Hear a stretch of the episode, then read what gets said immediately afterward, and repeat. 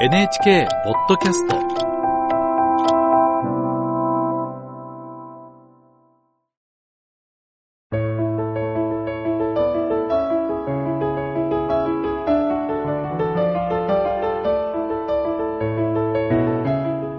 物語やエッセイの朗読をお届けするラジル文庫。今日はアメリカの作家マーク・トゥエインのトム・ソーヤーの冒険をお届けします。親を亡くし弟のシットと共に叔母に引き取られて暮らすいたずら好きの少年トムが主人公の自伝的小説です。トムが学校をサボって泳ぎに行くのを阻止するためおばさんはトムのシャツの襟を縫い合わせ脱げないようにしてありました。マーク・トゥエイン作吉田杵太郎役トム・ソーヤーの冒険より。ワンパクトム第3回朗読はアナウンサーの結城さとみです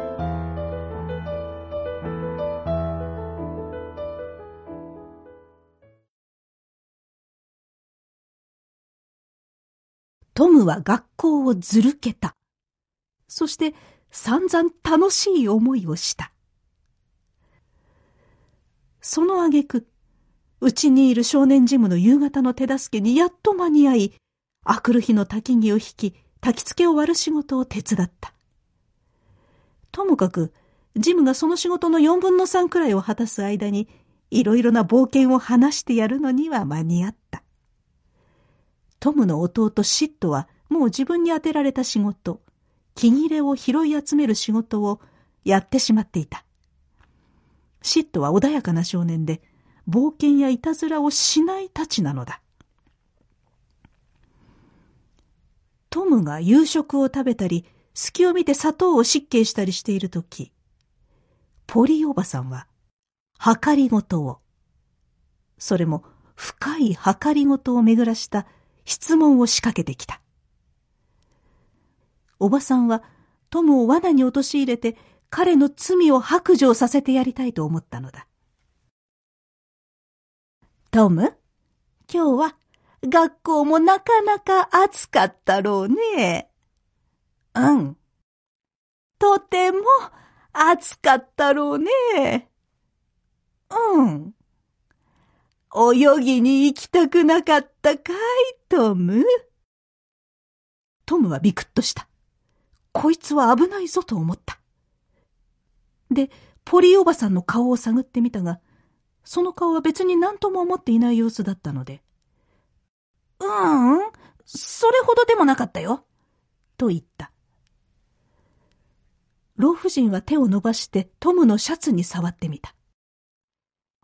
でも、お前、今はそんなに暑くはないんだろうおばさんは自分の気持ちを誰にも悟られずに、狙っていた通りシャツが乾いていることを見つけ出すことができたので、内心大いに得意だった。ところが、どういたしまして、トムはたちまちおばさんの風向きを悟ってしまった。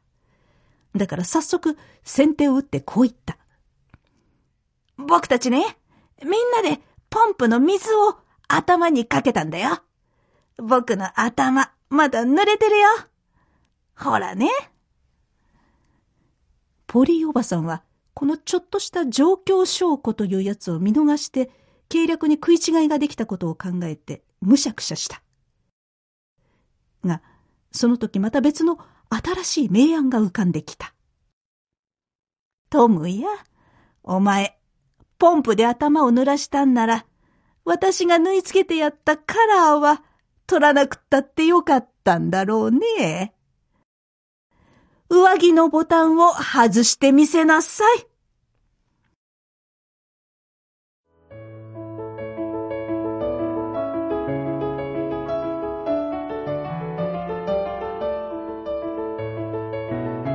トムが学校をサボって泳ぎに行くのを阻止するため、おばさんはトムのシャツの襟を縫い合わせ、脱げないようにしてありました。学校をサボったのはバレてしまうのでしょうか。続きは次回に。マーク・トゥエイン作、吉田杵太郎役、トム・ソーヤーの冒険より、ワンパクトム第3回、朗読は結城さとみでした。